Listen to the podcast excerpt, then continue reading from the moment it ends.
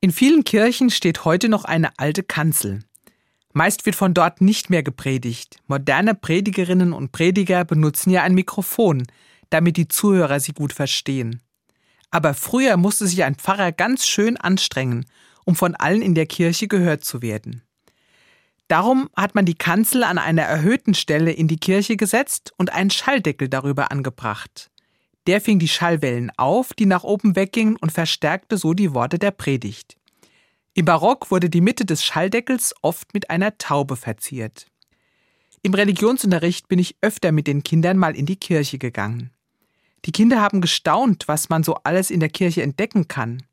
Und wenn sie die Taube über der Kanzel gefunden haben, war für viele klar, das ist eine Friedenstaube. Das Symbol haben sie meistens gekannt, und sie staunten, wenn ich ihnen erklärt habe, die Taube steht hier für den Geist Gottes. An dieser Stelle der Kanzel steht sie dafür, dass der Prediger aus dem Geist Gottes sprechen soll. Er verkündet nicht seine eigene Weisheit, sondern das Wort Gottes. Die Taube auf der Kanzel geht zurück auf eine Geschichte in der Bibel. Es geht um die Taufe Jesu.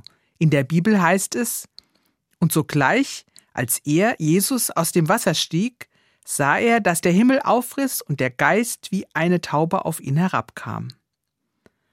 Tauben leben heute als unsere Mitbewohner in Städten und Dörfern.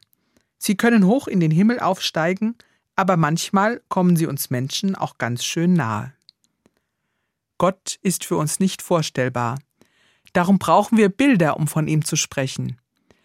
Der Geist Gottes ist nicht selber eine Taube, aber er ist wie eine Taube, im Himmel und auch auf der Erde zu Hause. Wie eine Taube verbindet er Himmel und Erde.